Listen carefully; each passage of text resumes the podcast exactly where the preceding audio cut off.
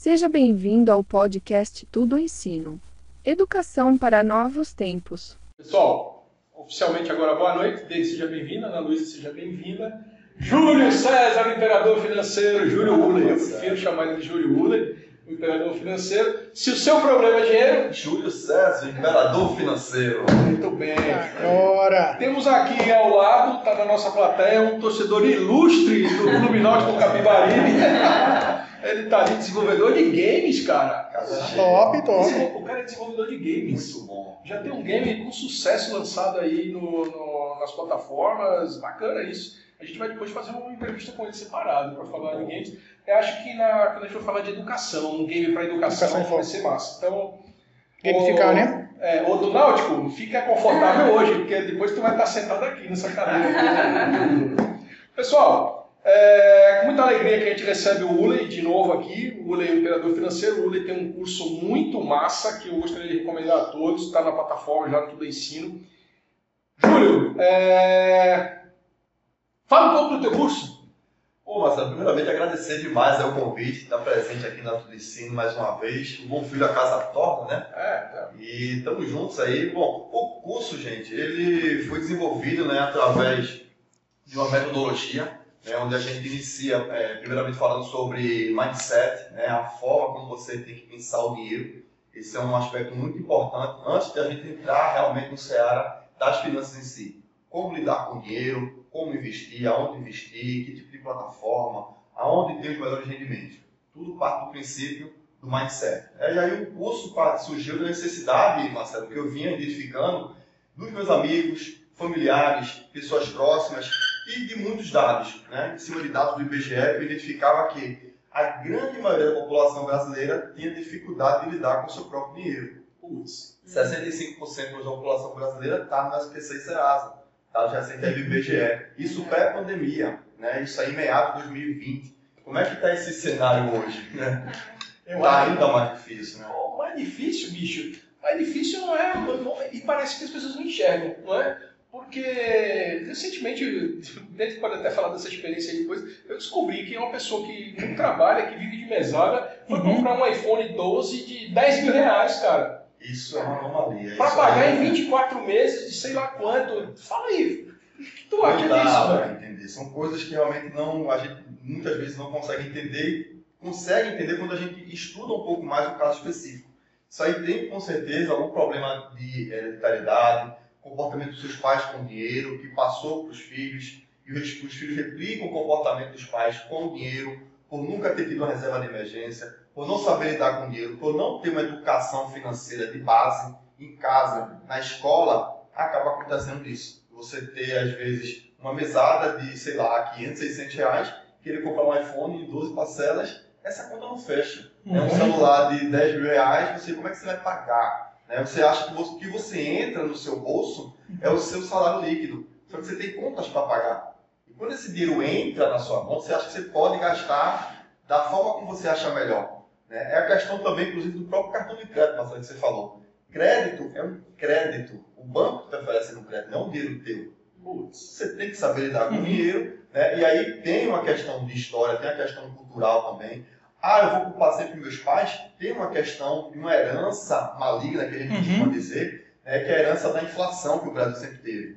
Então, muitos brasileiros hoje, né? A gente vem da geração, eu sou da década de 80, aqui a gente tem pessoas da década de 70, Ah, 50, ei, ei, ei, pode parar. 90, 2000. Eita, pronto, complicou a situação agora.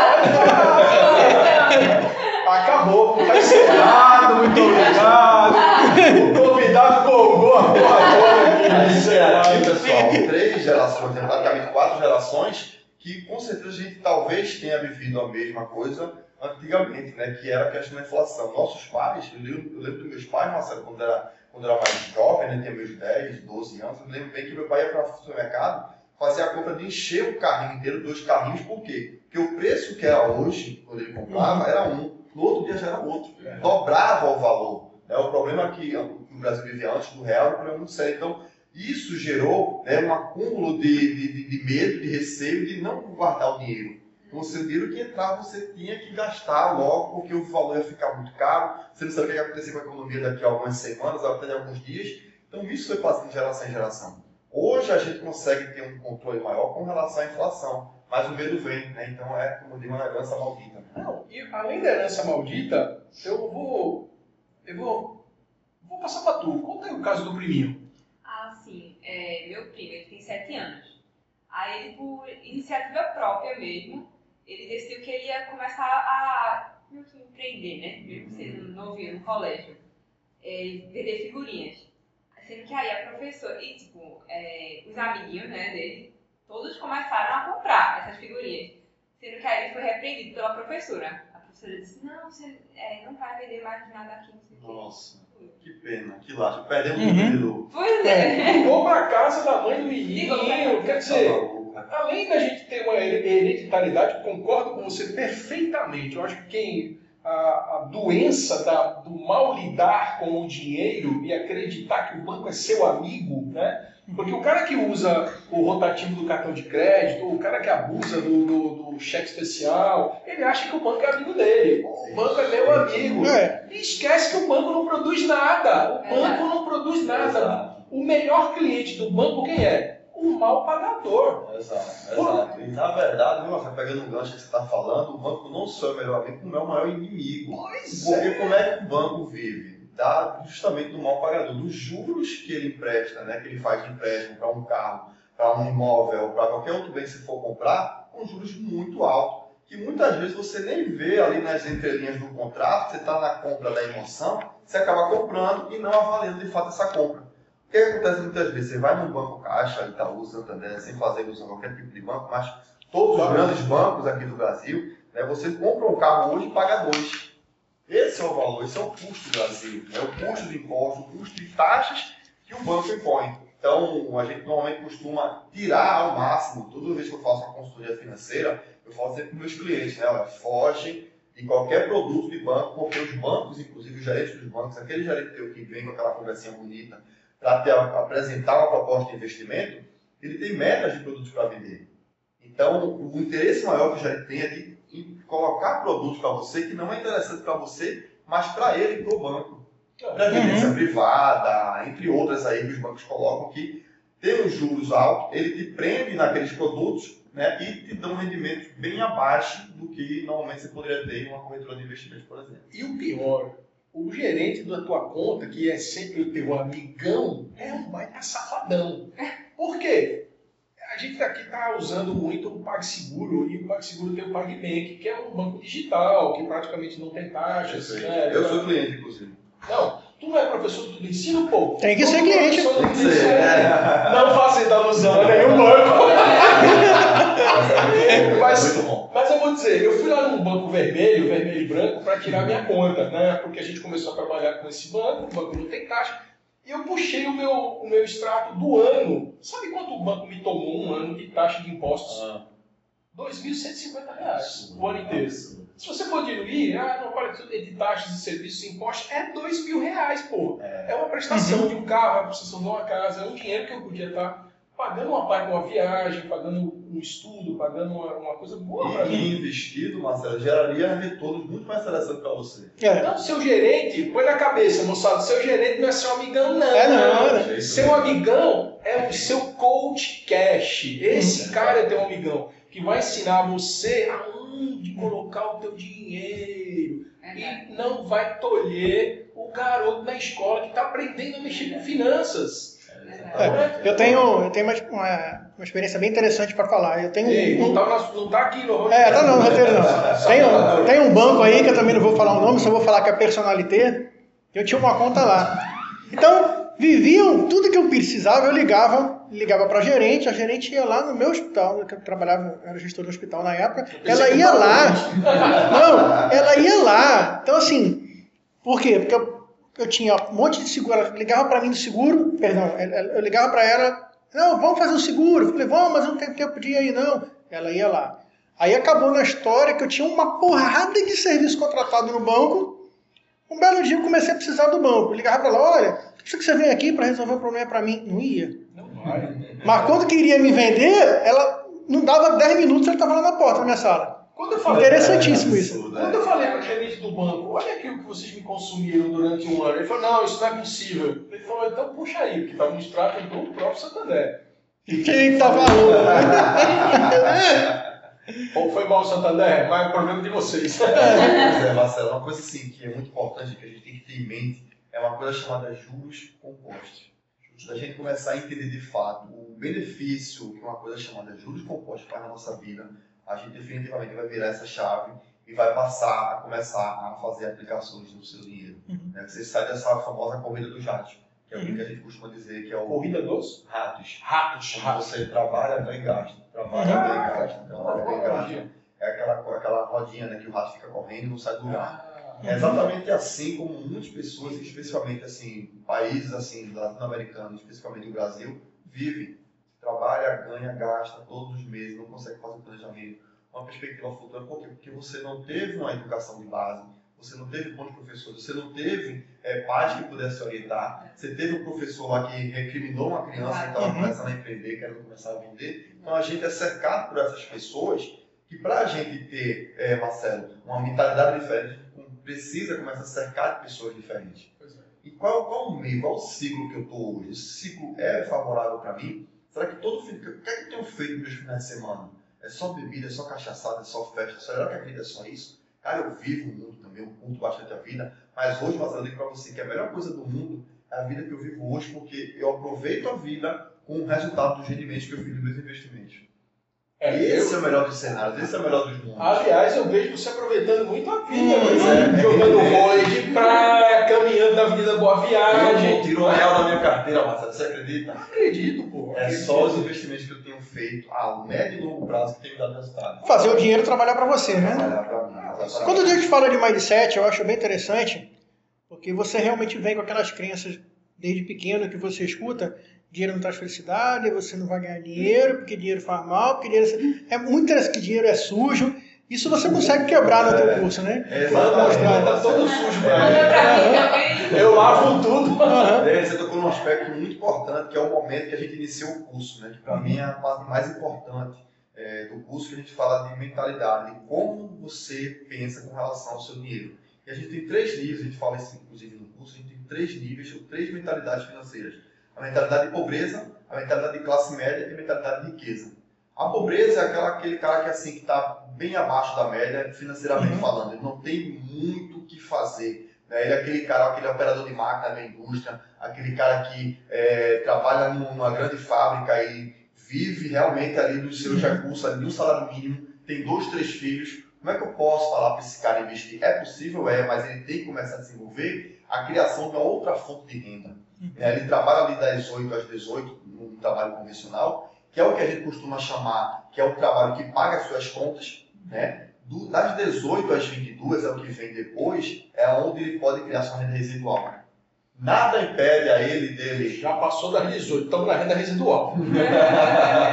É, É isso? bom, é um bom sinal. É um bom sinal, estamos aqui trabalhando, não estamos? Isso é, pois é. O extra Exatamente. 18 horas. É ou o que a gente está tá plantando uma semente para ter algo muito Uhum. maior lá na frente. Né? A gente, como a gente aqui é um grupo de empresários, a gente está muito preocupado com a hora, cara. A gente, é, a gente quer meter bola, a gente quer produzir, a gente quer desenvolver. E a gente está buscando essa renda residual. A gente está buscando nossa liberdade financeira para daqui a 10, 15 anos a gente ter plantado algo hoje, para daqui a esse, quando chegar nesse momento, eu ter, não, agora eu posso acelerar, Uhum. porque eu não preciso só de um salário, não preciso estar trabalhando o tempo todo para que esse dinheiro chegue. Então, o que, que acontece? Que esse cara, que é um chão de fábrica, como a gente costuma dizer, tem muita dificuldade de ter uma outra renda.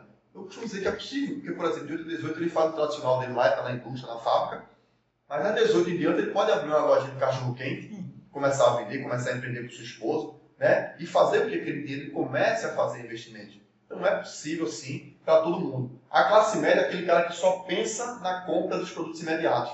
É aquela criancinha lá, aquele, aquele jovem que você falou, comprou um iPhone, né? Um iPhone 12, ou em 12 parcelas. Isso é a classe média. Só pensa no imediato, né? Chega final do ano, entrou o 13 terceiro, eu vou trocar minha TV de LCD.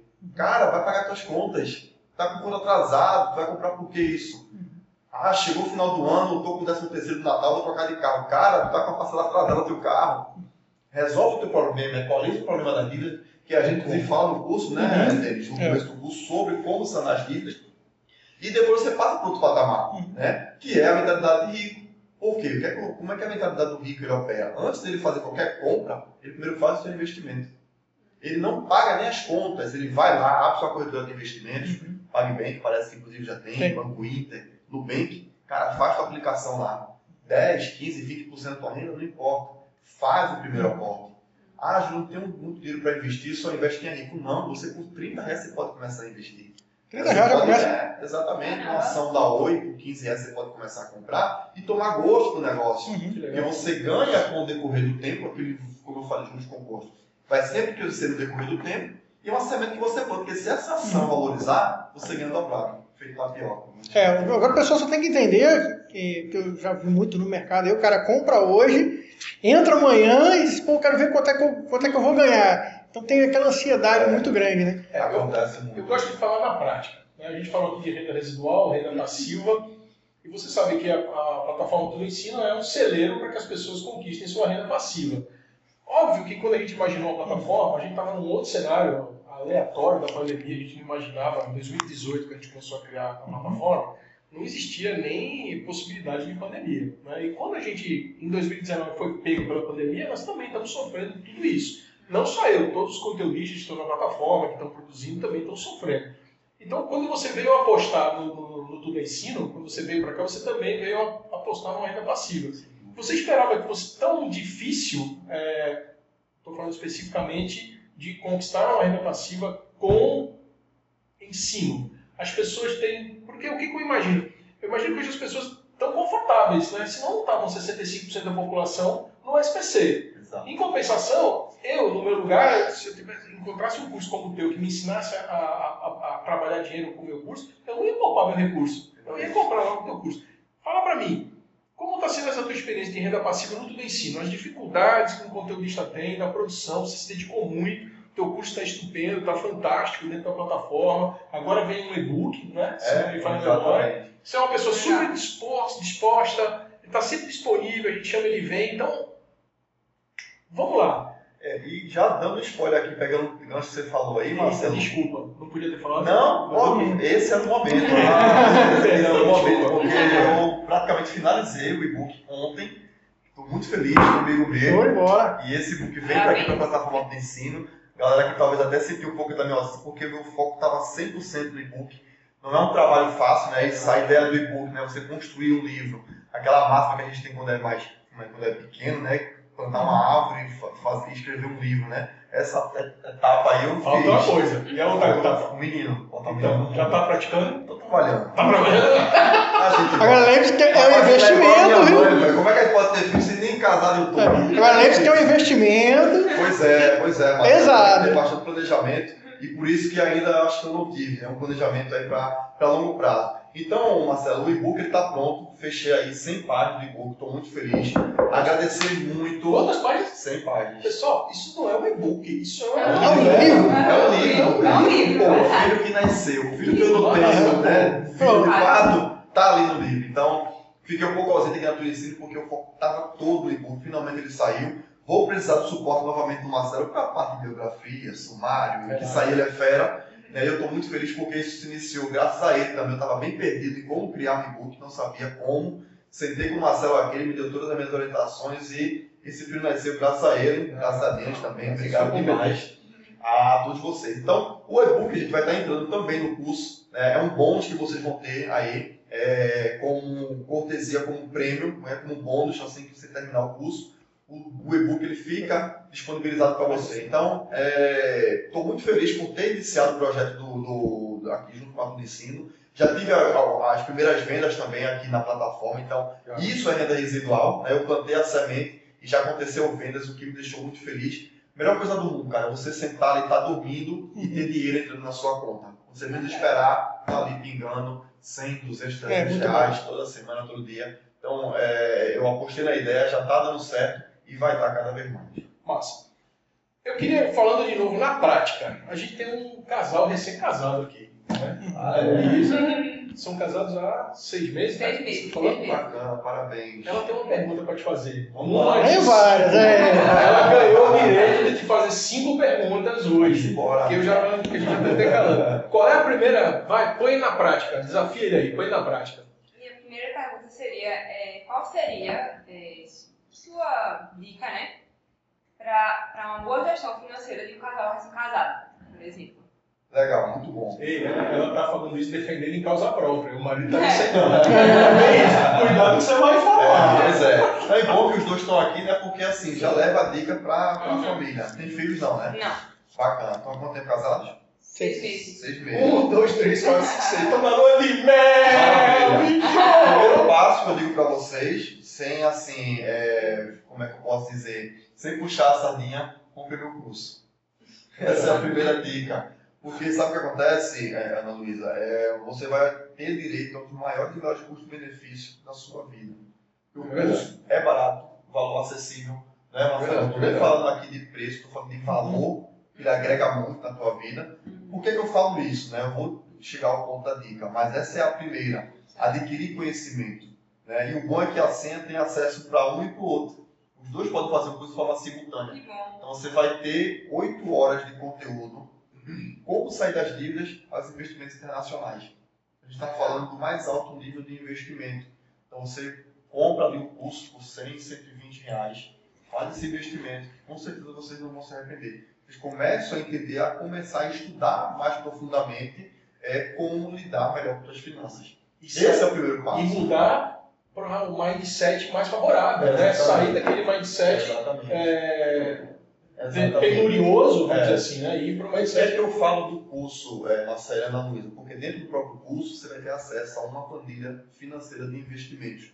Como gerir os recursos. Vocês, como um casal, vocês vão ter que saber o que é que é custo, o que é que é salário, o que é que é receita, o que é que sobra, quanto que sobra, como é que está a tua evolução do estudo do teu dinheiro, dos teus investimentos mês a mês. Aí você vai começar a tomar gosto, porque você vai ter um controle, um overview da tua situação financeira hoje, para programar e planejar e fazer que esse casamento se perpetue pela eternidade. Uhum.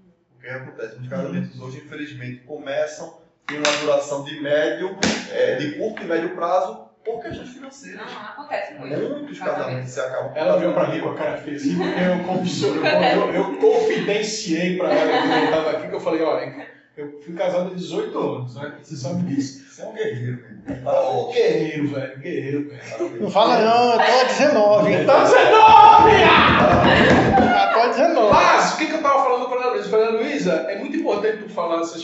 é, Quando ela sentou aqui hoje, eu falei, Ana Luísa, o que, que tu manja de finanças? Ela, manjo nada, não sei "Como não sabe? Tu não é casada? Sou. O quê? Como é que vai começar a gerir teu lar? Aí a gente criou esse case com ela em cima dela não saber nada de finanças. Então, a gente pode, de fato, saber que ela está com vontade de aprender. E a gente criou, a gente criou as perguntinhas baseadas na vida de um casal. E eu digo- vocês trabalham?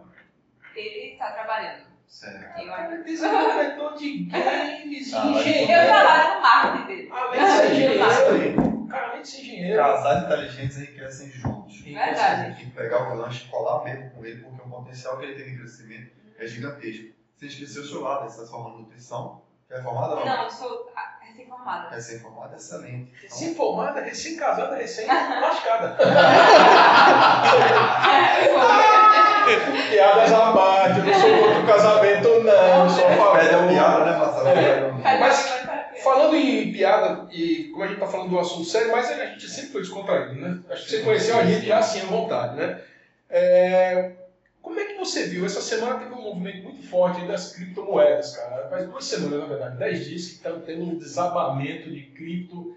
É, tu tá acompanhando isso, esse cenário? Eu sei que não é tua zona de conforto, mas eu sei também que você Não, mas eu venho estudando e eu li um livro, inclusive, é, Marcelo, que fala exclusivamente só sobre criptomoeda. É. Esse- essa queda acentuada é em decorrência do próprio produto em si. Né? As criptomoedas, bitcoins, altcoins, tantas outras, ela é um produto que oscila muito. É um produto muito volátil.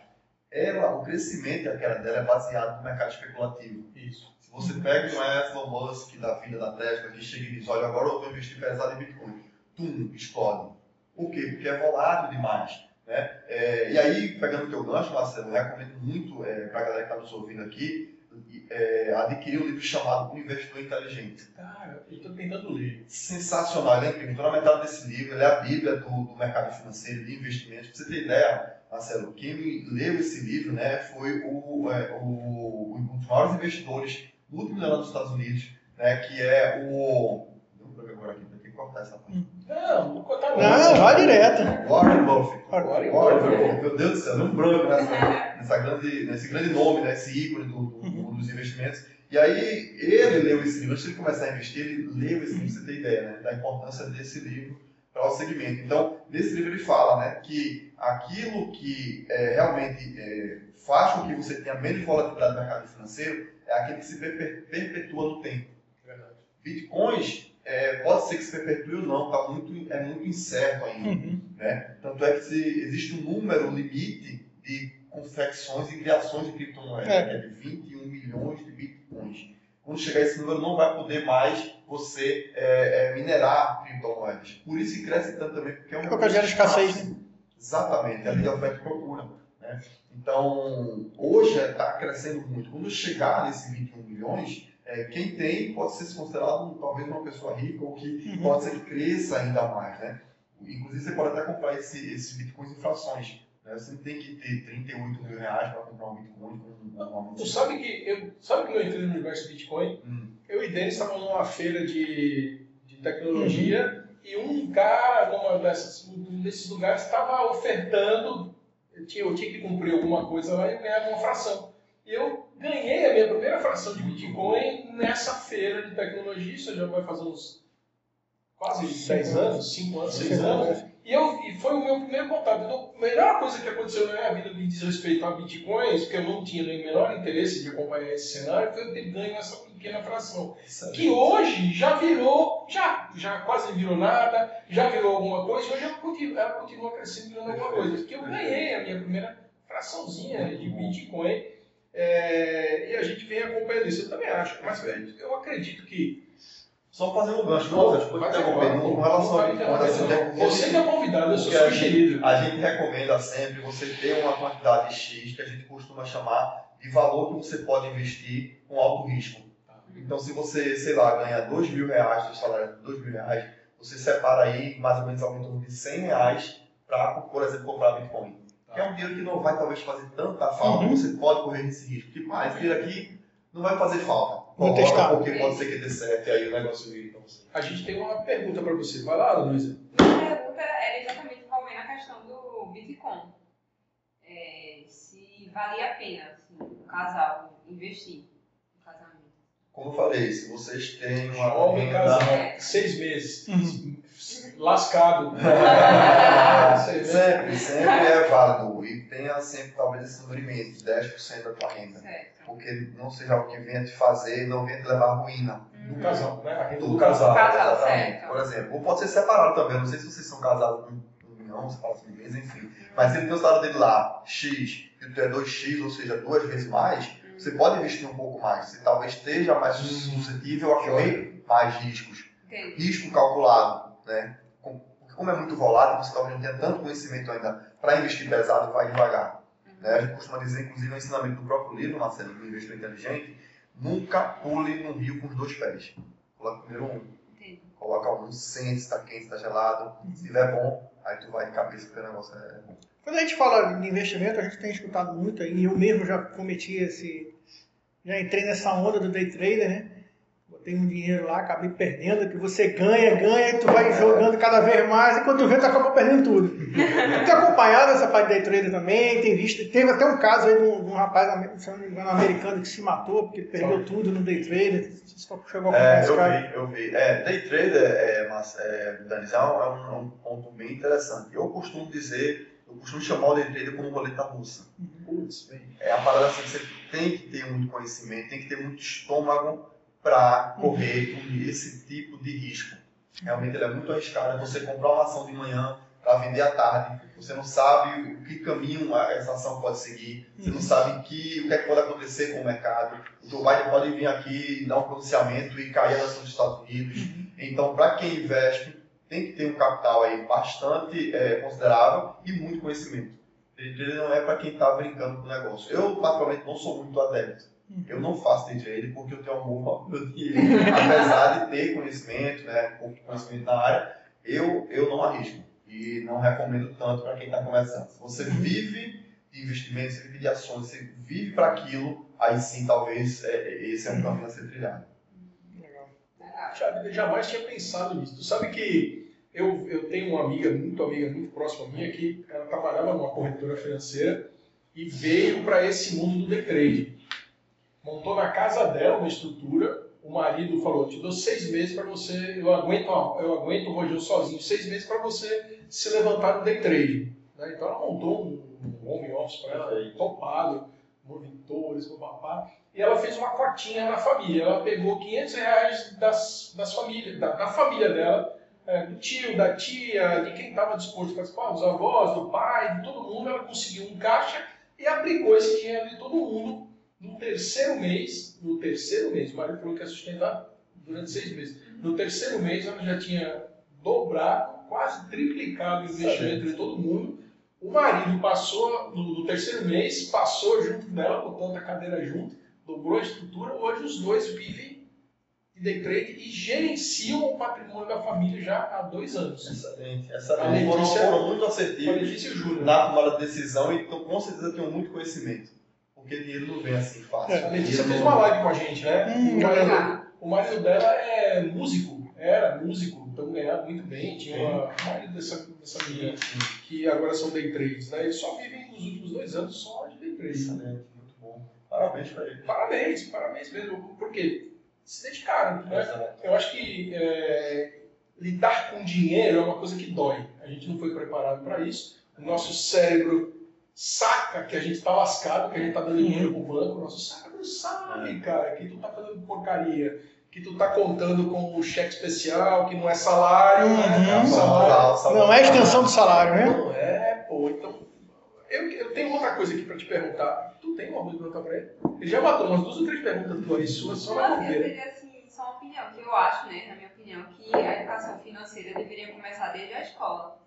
Conta do caso do meu primo, que eu te falei. Exato, exato. E no início de 2020 saiu um diário oficial é, que as escolas hoje, que a educação financeira hoje é matéria é, fundamental nas escolas Uhum. é, públicas e particulares. interessante, Tá vendo? Desde o início de 2020 saiu um diário oficial. Algumas escolas aderiram, outras não. Por quê? Porque não é uma coisa que está acessível para todo mundo. Uhum. Talvez também não tenha nem professores capazes e preparados Uhum. para atender já essa demanda de escolas. O professor disse que não tem mesmo, não. criança vender É. figurinha na escola, É, ou seja, o menino já está aprendendo número, está aprendendo É. matemática, está aprendendo finanças, está aprendendo controle, autogestão, ele está aprendendo tudo quando você começa a ensinar. É, é uma mudança de cultura, mas pra você ter ideia, a gente faz sempre um comparativo, né? Brasil, com a maior referência capitalista hoje do mundo, Estados Unidos. Lá, 45% das pessoas já investem já desde pequeno. Né? É, da, é da cultura do americano. Então, o pai já começa a aplicar dinheiro para o filho lá, desde pequeno, começar a sentir o que é o dinheiro, entender o que é que é mesado, o que é que ele pode gastar, o que é que não pode. né? E aqui no Brasil são 3% são investimentos. Então, Olha o quando, comparativo, de discrepância é quando a criança nasce nos Estados Unidos, o pai abre uma poupança É. para ele, que quando ele for para a faculdade. Alguma conta, uma corretora. É, não, não, eu digo poupança é uma forma de, de, guardar, de né? guardar dinheiro, né? Que não é embaixo do colchão, Uhum. né? Mas ele começa a guardar dinheiro porque ele sabe que aquele moleque vai precisar de dinheiro para a universidade. É. Então, se ele não for um excelente esportista, ele, não- ele vai ter que pagar a universidade. né? Verdade. E é muito caro. É. Então, o pai começa a poupar ali, ou, ou investir, ou guardar um de recursos, separar um recurso para aquela faculdade, porque o menino ele vai ser um, um jogador de, de futebol americano, ou um saltador, ou um nadador, um atleta de, de alta performance, e vai ser, aí vai ser um bolsista de uma universidade, ou ele vai ter que pagar. Exato. E é caríssimo. É? Ele não entra no Stanford, ele não entra no. Não estou nem falando das maiores, sem, sem nada. Uma coisa que, que eu tô- comecei a trazer um pouquinho para minha vida pessoal, é, tem aquele livro do Pai Rico e o Pai Pobre. Sim. Eu comecei a ler e achei bem interessante. E meu filho chegou perto de mim, porque eu comprei um Xbox para ele. Só que o problema do Xbox não é comprar o Xbox. O problema é você manter, porque tu tem que pagar a assinatura, tu tem que pagar os jogos, esse negócio É todo. verdade. Eu sei que teve um belo mês aí que ele, eu comecei a mandar ele ler o livro. Vai ler o livro? Aí, não. Eu falei, aí não leu. Aí quando chegou, eu falei, pai, venceu a assinatura do Xbox. Eu falei, e eu com isso? Dá teu jeito, meu velho. E, e deixei pra lá, entendi? Aí minha mulher falou, pô, no Xbox é sem assinatura. Eu falei, é, não adianta. Eu sei que passou uns três dias, ele veio aqui pro estúdio. Você se lembra? Eu tava fazendo uma edição lá em cima. Aí ele começou a ficar olhando eu fazendo edição. Ele já fez curso, tem um curso famoso de desenho aqui, ele já fez curso de desenho lá, de Photoshop, as coisas todas. Aí ele ficou olhando, olhando, disse, "Ah, aí me perguntou um negócio, passou. Cheguei em casa, cara, dois dias depois ele tava com a assinatura do videogame lá. Eu falei, ué, como é que arrumou dinheiro para pagar? aí eu falei, Gabriel, como é que você arrumou dinheiro para pagar isso aí?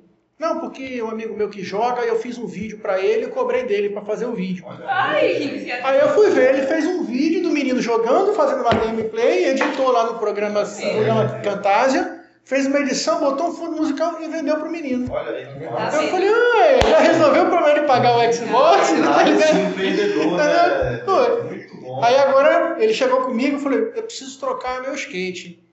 Aí eu falei, mas a pergunta não é essa. Aí ele, o que, que eu posso fazer para ganhar o dinheiro do skate? Eu falei, ah, agora começou a melhorar, entendeu? Então assim, só que foi, não foi fácil, simples para você fazer isso, é na pancada. E eu acho que ele, eu já devia ter começado isso mais cedo, porque ele hoje tem 14 anos. Mas acho que qual, é, é, qual seria. Qual seria a idade certa? Qual é o caminho mais certo para você começar nessa educação financeira com os filhos, por exemplo? Bom, é, é, Denis, eu costumo dizer que quanto mais cedo, melhor. Uhum. Né? Quanto mais cedo, melhor. Lógico que existe uma, uma- um limite de idade, porque ele vai começar a ter um discernimento, entendimento do que é que realmente é o dinheiro, do que é que, o que, é, que é dele, o que é que não é. É, Normalmente a gente costuma dizer que a partir dos 10 anos ele começa a ter um discernimento maior, né? onde a personalidade é formada, ele começa a ter um pouco mais é, de, da, da análise é, comportamental, né? de tomar decisão. Você tem aqui, olha assim, que meu filho tem 5 reais, você vai comprar um chiclete, mas vai também comprar isso aqui e vai guardar a parte. Então você começa aos poucos né, é, plantando essa semente né, na mentalidade dessa criança para que isso fique enraizado e consiga permanecer com esse tipo de pensamento durante Uhum. toda a sua vida. Legal. Entra também a- o aspecto, como eu falei, escolar, Uhum. né? da escola, dos professores, ter aquelas pessoas ali ao teu Uhum. redor para que você realmente transforme essa mente dessa Uhum. criança, para que ela saia dessa mentalidade de escassez e comece ali já de berço uma mentalidade de A única coisa que eu vi de colégio aqui em Pernambuco, meu filho estudou num colégio bem tradicional daqui, e não tinha educação financeira, mas o que ele tinha lá era na, na cantina do colégio, você não, não dava com dinheiro. Você comprava um cartão pré-pago, você botava um crédito no cartão para a criança por mês, só que nesse crédito você podia limitar bom. quanto ele gastava por dia. Legal. Então, assim, foi muito interessante, que muitas vezes ele Carteirinha virtual. é, a né? carteira virtual. E aconteceu dele ligar pra mim, eu tô trabalhando. Opa, eu falei, o que que foi? Não, porque eu tô tentando passar aqui no cartão pra comprar outra coisa e não tá passando. Eu falei, tu tem limite de 7 reais por dia. Aí ele, tá, tá certo, tá certo. Então, foi a primeira vez que eu vi educação financeira vindo no colégio. Excelente. né? Aí depois que, eu- que ele mudou de colégio, eu já tive o contrário. Eu tive problema, porque quando ele foi, também era cartão, mas ele não limitava. A própria escola que oferecia o cartão? Foi a própria escola. Excelente. Então a escola você, não, tinha um, um operador aí que você só que você conseguia controlar nessa outra tradicional. Nessa outra que ele foi, não tinha. Então foi muito interessante. A primeira semana que ele recebeu o cartão, beleza, estourou, né? Três dias depois ele chegou lá, ó, eu fui tentar passar o cartão, não deu não. Eu falei, não deu não. Aí eu falei, o dinheiro que tinha lá era da semana toda.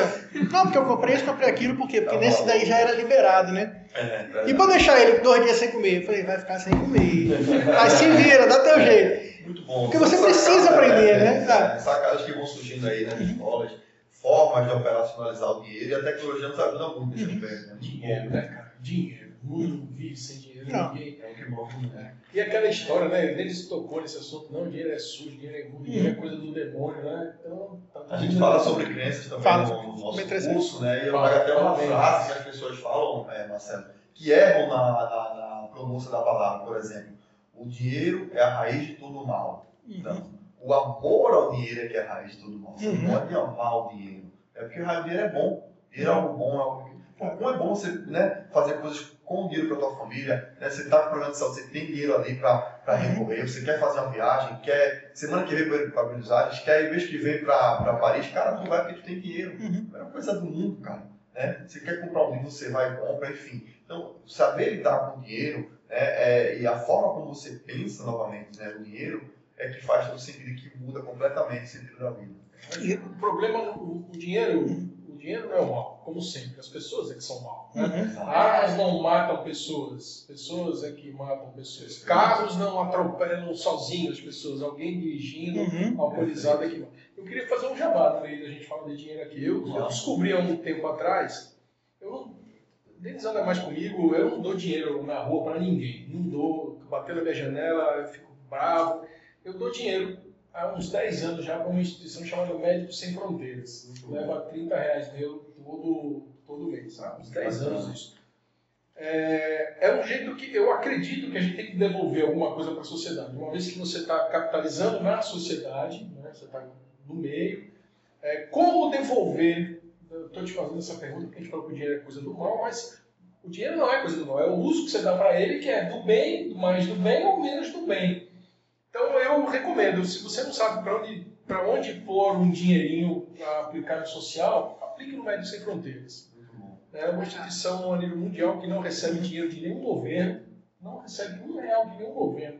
Ela não passa o perigo para ninguém, ela pede contribuições e está onde ninguém quer estar. Onde tem conflito social, onde tem Ah, África, ebola, onde Tá tem onde tem o inferno de fato, né, tá lá. E precisa do seu dinheiro. Então, se você está aí, pode aplicar alguma coisinha no Médico Sem Fronteiras, põe lá 30 reais, eu sei que não vai fazer falta. É um McDonald's, né? um McDonald's feliz. Acho que a gente pode dispor do McDonald's feliz. É, Você é a favor de fazer uma contribuição desse tipo? Muito, mas muito, Marcelo. Eu, eu recentemente participei de uma palestra do evento dos maiores coaches do Brasil, chamado Paulo Vieira, né, que é um cara que escreveu um livro chamado Fator de Enriquecimento. Nesse livro ele fala Muito justamente top. sobre isso, né? Ele, ele desfragmenta percentuais de, de quanto você vai usar dos seus recursos. Então, se você recebe lá, vamos supor lá, mil reais, você recebe o salário mínimo, então você tem lá 20 reais que você vai, usar para investimentos, você vai ter 10 reais, é, ou melhor, 10% que você vai colocar para é, benefício social, porque como você muito bem falou, tudo que você entrega para alguém, o universo traz de volta para você, né? o universo conspirando a teu favor, então o livro fala sobre isso, os 10% que volta para você, né? 50% para 70% pagar suas contas é, e os outros 30% é para o teu, pra- o teu Uhum. lazer, né? porque você também precisa aproveitar o dinheiro, o dinheiro não é só para investir e pagar conta, Uhum. né? para você aproveitar, você ir para um restaurante, você ir para um, um mangá da vida, um outback, você viver de fato, comer comidas que você talvez não coma no seu dia a dia, porque é preciso também, é um final de semana especial para o esposo, a gente tem um casal aqui né, que acabou de, né, de, de duas pessoas que acabaram de casar, então você fazer esses, esses eventos esporádicos é muito importante também, porque o universo também volta É. ao. Você falou uma, uma palavra bem interessante, esporádico, né? A gente tem que tomar muito cuidado com o É. merecimento, né? É. Do cara achar que merece sempre fazer toda hora, toda hora, toda hora. Não, eu vou porque eu mereço, eu faço porque eu mereço, eu vou porque.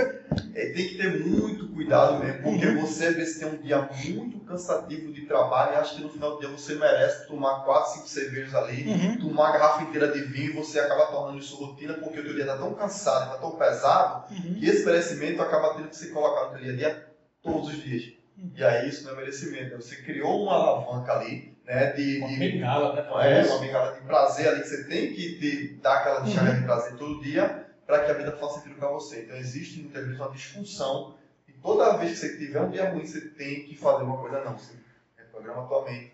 Né? Você começa a Uhum. desenvolver outros hábitos para que você não fique viciado naquilo que é ruim. Legal. Tem um, você falou muito, você falou de Paulo Vieira, eu lembrei de um, tem um outro coach também, que tem uma frase que eu também acho bem legal. O dinheiro potencializa quem você realmente é. Perfeito. Então eu acho, eu acho bem interessante essa frase, porque você, você vê às vezes Muito bom. os lados das pessoas quando estão com dinheiro, né? Então eu acho, eu gosto muito, eu sempre penso nessa frase, quando eu estou pensando em alguma coisa, peraí, vou- se você for caridoso, mais caridoso você vai ser, porque você vai ter condições de ajudar, você vai ter condições de fazer, né?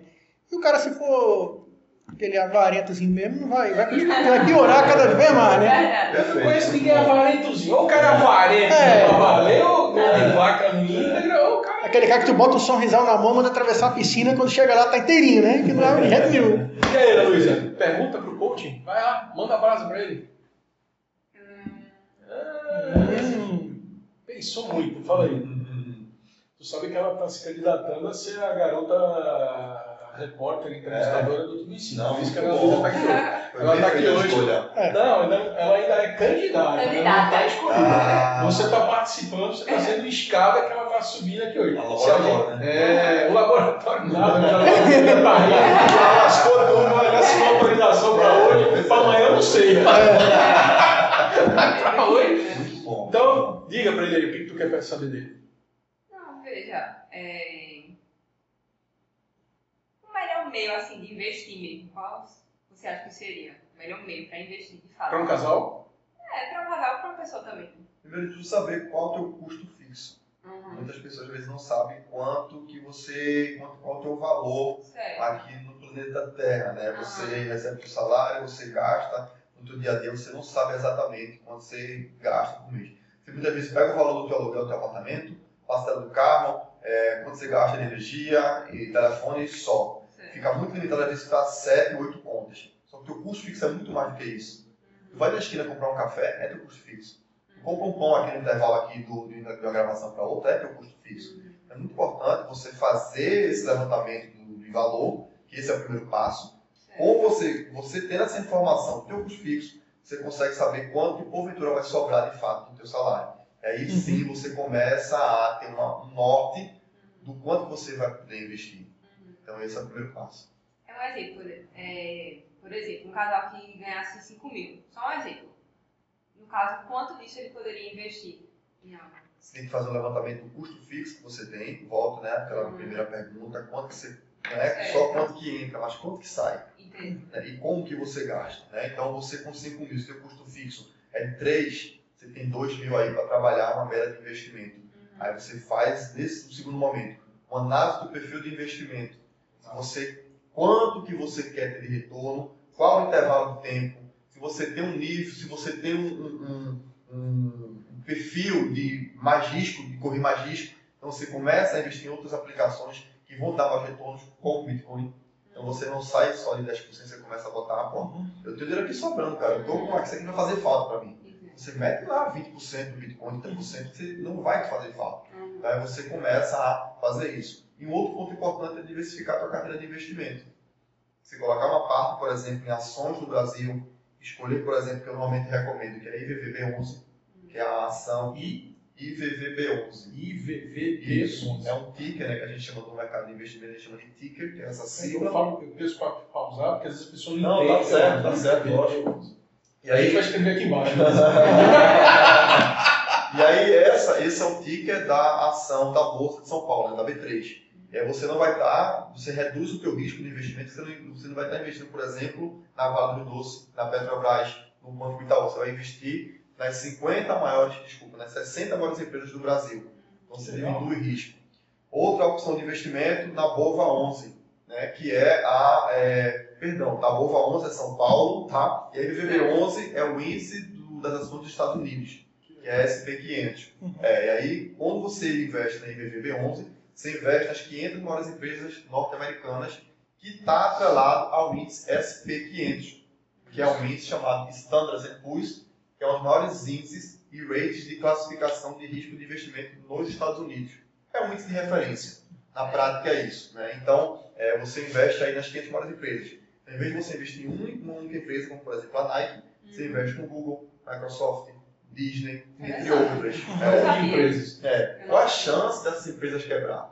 Zero. Ou Tem todos. da Faang, Todas quebrarem, né? Então, É. pois é, exatamente. Tem um agora que é o Faang, né? Que é o Facebook, a Amazon, É Google, que eles montaram um pool para investimento É, também. você pode comprar essas ações da Nasdaq, porque são empresas de tecnologia. Então, você entra no outro patamar também, no outro nível. entendeu? Então, muito boa a tua deixa, Alex, porque é, essas empresas estão crescendo muito na pandemia. Uhum. São empresas de tecnologia que não param de crescer. né? É, a Tesla, por exemplo, é outra que está crescendo muito. Aí você tem que também fazer, aí entra um outro parênteses, né? Você tem que fazer um cálculo, que a gente fala um pouco, inclusive, no curso, como é que é feito esse cálculo para você reduzir os riscos do investimento. Né? Essa ação talvez está tão cara, por exemplo, a Tesla está muito cara já, não vale a pena você investir, porque ela está super valorizada. Uhum. Exato. Você tem que buscar ações que estejam subvalorizadas, Uhum. ou seja, que estejam com preço abaixo do valor do mercado. E a tendência dela crescer é muito grande.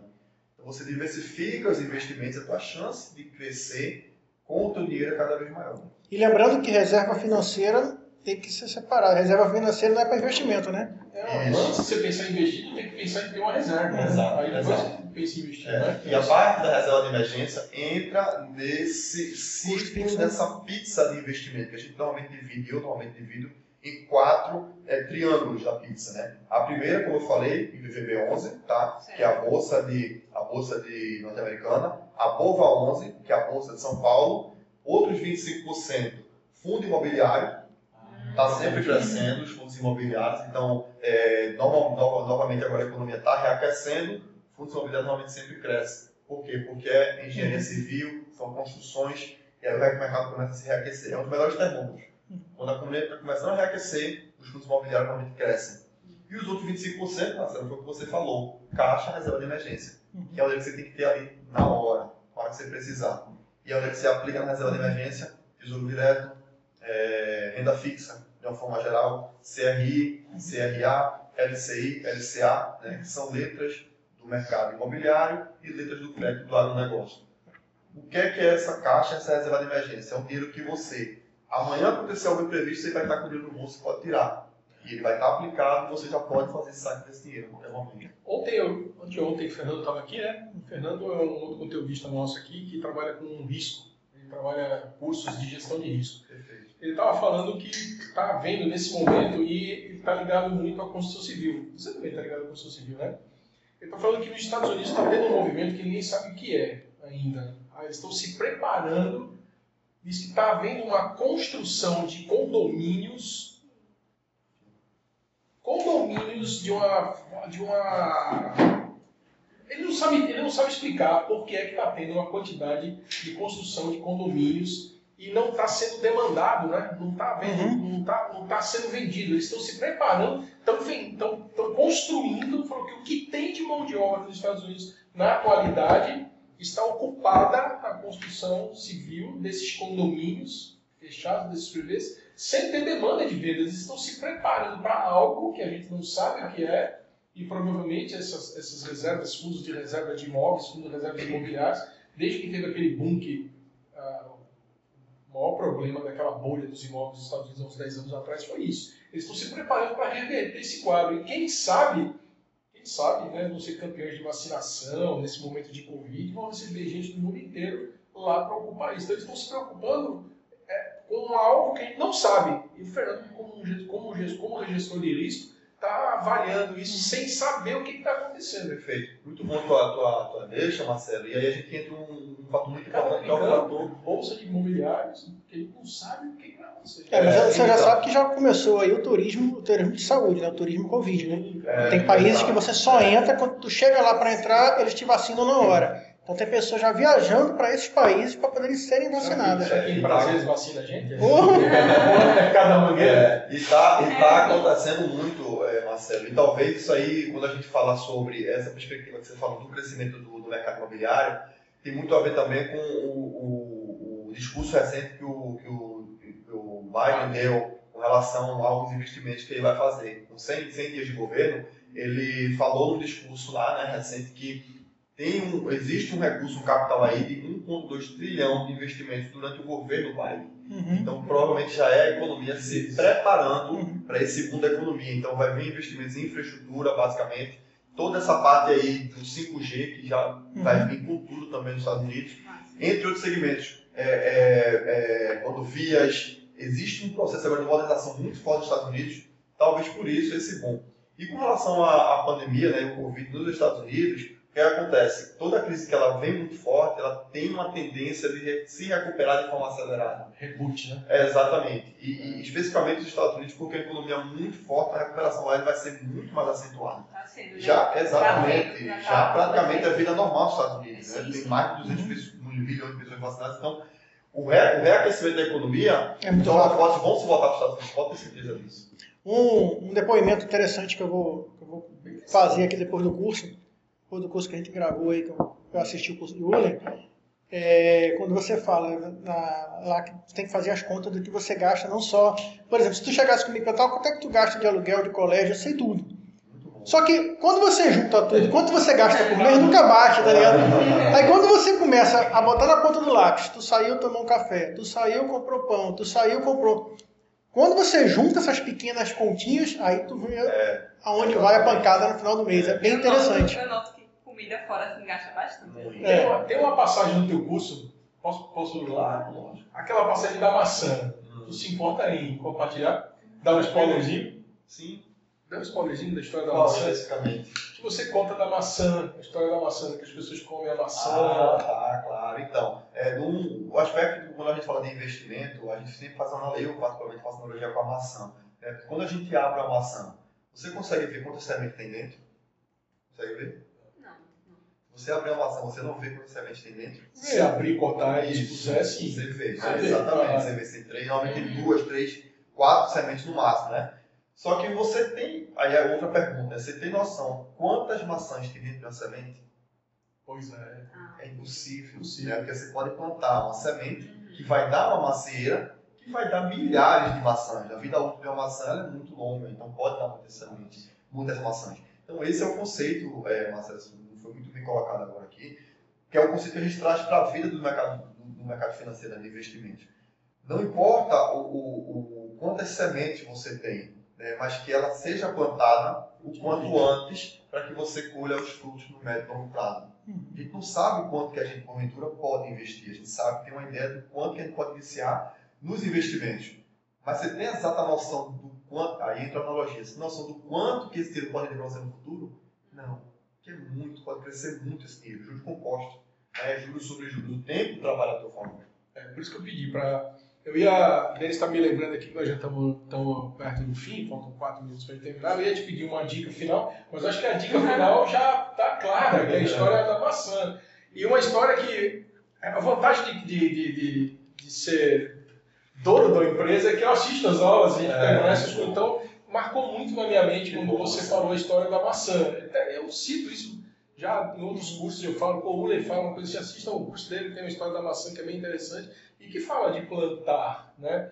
Então, recursos, né? Às vezes as pessoas falam de dinheiro, mas esquecem que dinheiro é um dos recursos que você precisa de ter e que te dá suporte para uma série de outros recursos. Sem, com dinheiro você tem acesso a uma saúde melhor, a uma comida melhor, a uma academia melhor. Estou nem falando do, do, do relax, estou falando daquilo que é essencial, a uma vestimenta melhor, uma qualidade de ensino. Tu não vai mandar mais o teu filho para essa escola que racionaliza, que não deixa ele empreender, tu vai mandar o teu É filho para essa escola que ele pode empreender, deve empreender, deve receber essa, essa educação financeira de base. Mas eu tenho uma pergunta final a minha aqui, última, é uma coisa de infância todo mundo, todo mundo provavelmente já ganhou um, sabe do que eu estou falando. Porquinho. Porquinho é um educador. Sabe o que é porquinho, povo? o cara tá pensando que é um É. porquinho. É. Sabe o que é porquinho? Aquele Cofrinho. negocinho- Cofrinho. Poupança Delfim, que é extinta, procurando dar uma cofrinho para você. Muito bom. O cofrinho porquinho é um bom professor de Mas, sim, sem Educação dúvida- financeira? Sem dúvida nenhuma, Marcelo. Quando você está iniciando ali, quando você realmente, né? É, seu pai e sua mãe, você tem lá seus 10, 12, 13 anos. Você está começando a ter acesso a dinheiro, a mesada, você plantar a cultura né, de- de- do, do poupar para a criança, essa é o grande Isso. passo. É o primeiro passo que deve sempre ser implementado. E com o advento da tecnologia hoje, né, crianças hoje com 10, 12 já tem celular. Então Uhum. você pode migrar um pouquinho para o dinheiro digital, né? até colocar Bitcoin com a criança, porque não Pode. para ela se inteirar cada vez mais nesse universo e colocar um dinheirinho lá para ela lá, 50 reais por semana, 100 reais por semana, para ele sentir e começar a operacionalizar e juntar, né? fazer um crossover da tecnologia com a gestão do dinheiro. Então, um pouquinho, sem dúvida nenhuma, que é muito válido. É válido para a gente começar a educar as crianças. Né? Exatamente. Massa. É isso. Tu quer deixar alguma mensagem final antes da gente terminar? A gente está perto aqui de encerrar, dois minutos, um minuto. Conta para nós, deixa eu recado quero, final. sim, primeiro novamente quero agradecer mais uma vez a oportunidade. Estamos aqui realmente criando né, uma coisa muito gigante, que é algo chamado renda residual, que é um projeto de vida né, aqui do Marcelo, do Denis, meu também, de Nossa. todos, né, exatamente, que estão aqui trabalhando. E convidar a galera que está ouvindo o nosso podcast para que se você tem seu conteúdo, seja ele qual for, por mais irrelevante que você acha que seja, ele não é ele é irrelevante talvez para você, mas tem muitas pessoas que querem o teu conhecimento e não estão tendo acesso por você é, é, menosprezar o conhecimento que você tem. Então, a ideia é essa, né? A mensagem que eu quero passar para vocês é comece a pensar a criar uma renda residual. Se você quer, obviamente, ter uma vida plena, se você quer ter uma vida mais confortável, se você quer dar mais conforto para os seus pais, para os seus filhos, eu estou aqui muito por isso também, para dar o melhor para os meus pais. Eu quero ter uma família, eu não tenho um filho, quero muito ter um filho, é uma meta de vida. Né? Então, crie metas para você, gente. Vida sem metas é uma vida sem cor, é uma vida sem graça. É uma vida que não faz sentido. Né? E a partir do momento que você vem para cá, começa a pensar no conteúdo, começa a pensar em fazer algo a mais para a tua vida, um senso de propósito começa a surgir na tua vida. Ela começa a ter mais cor, começa a ter mais brilho, e você vai ver que a vida vai ter muito mais significado. Então, vem com a gente, é, pensa no teu dinheiro de uma forma diferente, acesse o meu curso, claro que eu vou fazer propaganda também aqui, acessem. O melhor custo-benefício que vocês podem ter é 8 horas de conteúdo denso de educação financeira. Como sair das dívidas ao investimento internacional e agora vai ter um e-book grátis. E fora as planilhas, tem muitos documentos lá disponíveis para download que vocês vão gostar bastante. Muito conteúdo. É isso, É, gente. eu, eu assim, já, já, já estamos encerrando mesmo, já fechamos, agora eu vou fazer minhas observações. Eu achava que o curso de finanças era uma coisa muito mais simples. Quando eu vi o teu curso, eu falei, caraca, isso é pesado. Pesado no sentido de que mexe comigo.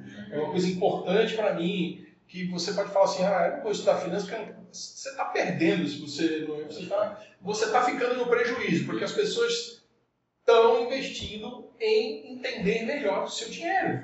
Então, a palavra final é: se você tem, se você não tem, aprenda a gerir melhor o seu dinheiro, porque isso é uma coisa que vai fazer bem só para você mesmo. Você passa 45 horas, Marcelo, trabalhando numa empresa, né, ali no, no CLT, no tradicional. Você passa muitas vezes finais de semana é, é, é, à faculdade, estudando, 40, 50 horas por semana, fazendo tradicional, CLT, é, é, gastando teu dinheiro, mas você não tira 30 minutos para se dedicar ao teu dinheiro. Uhum. Então você trabalha a vida toda para ganhar dinheiro, mas não sabe, não tira meia hora para fazer o dinheiro trabalhar para você. Então é esse convite que fica. Coloca um tempo no- na tua vida, teu- na tua semana, para que você entenda melhor como fazer o dinheiro trabalhar para você. Você sair definitivamente das corridas dos ratos, sair de uma vida de escassez para uma vida de prosperidade e riqueza. Lembrando, para a gente concluir, terá uma live, viu, pessoal? Guardem que vai terá uma live em breve. Show de bola. Eu não sei quem é que liga para uma escola às 7 horas da noite. Não, não, não. É demanda, meu irmão. É, os caras estão ouvindo vocês teu podcast, o cara tá teu podcast. Pessoal, vou terminar então agradecendo muito a Ana Luísa. Ana Luísa, muito obrigado por você ter se disposto a vir fazer esse bate-papo com a gente aqui hoje. Espero que você fique com a gente, tudo dê certo, que você venha fazer parte disso. Denis, eu sei que a nossa obrigação está aqui, mas muito obrigado. Denis está com um problema de saúde em casa, mas ele se doou para estar aqui hoje também. As perguntas e as pontuações deles são melhores. né? É mesmo? Não, sem desmerecer você. Né? Não, imagina. Eu quero que eles Quando façam. eles traz cases, traz coisas que acontecem na realidade. Oh. Isso é muito bom. Ele é o Eu sou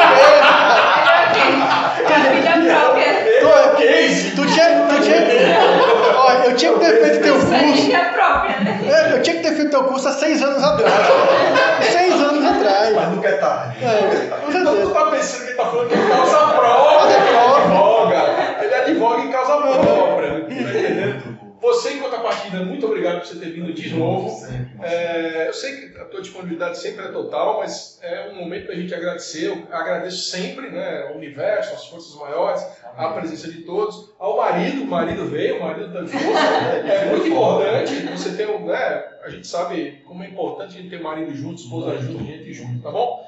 Muito obrigado, Papai do Céu, por mais uma noite bem sucedida. Obrigado a todos. E Ah, se o seu problema é dinheiro, Júlio César, o imperador financeiro. Olha aí. um abraço a todos. Muito obrigado.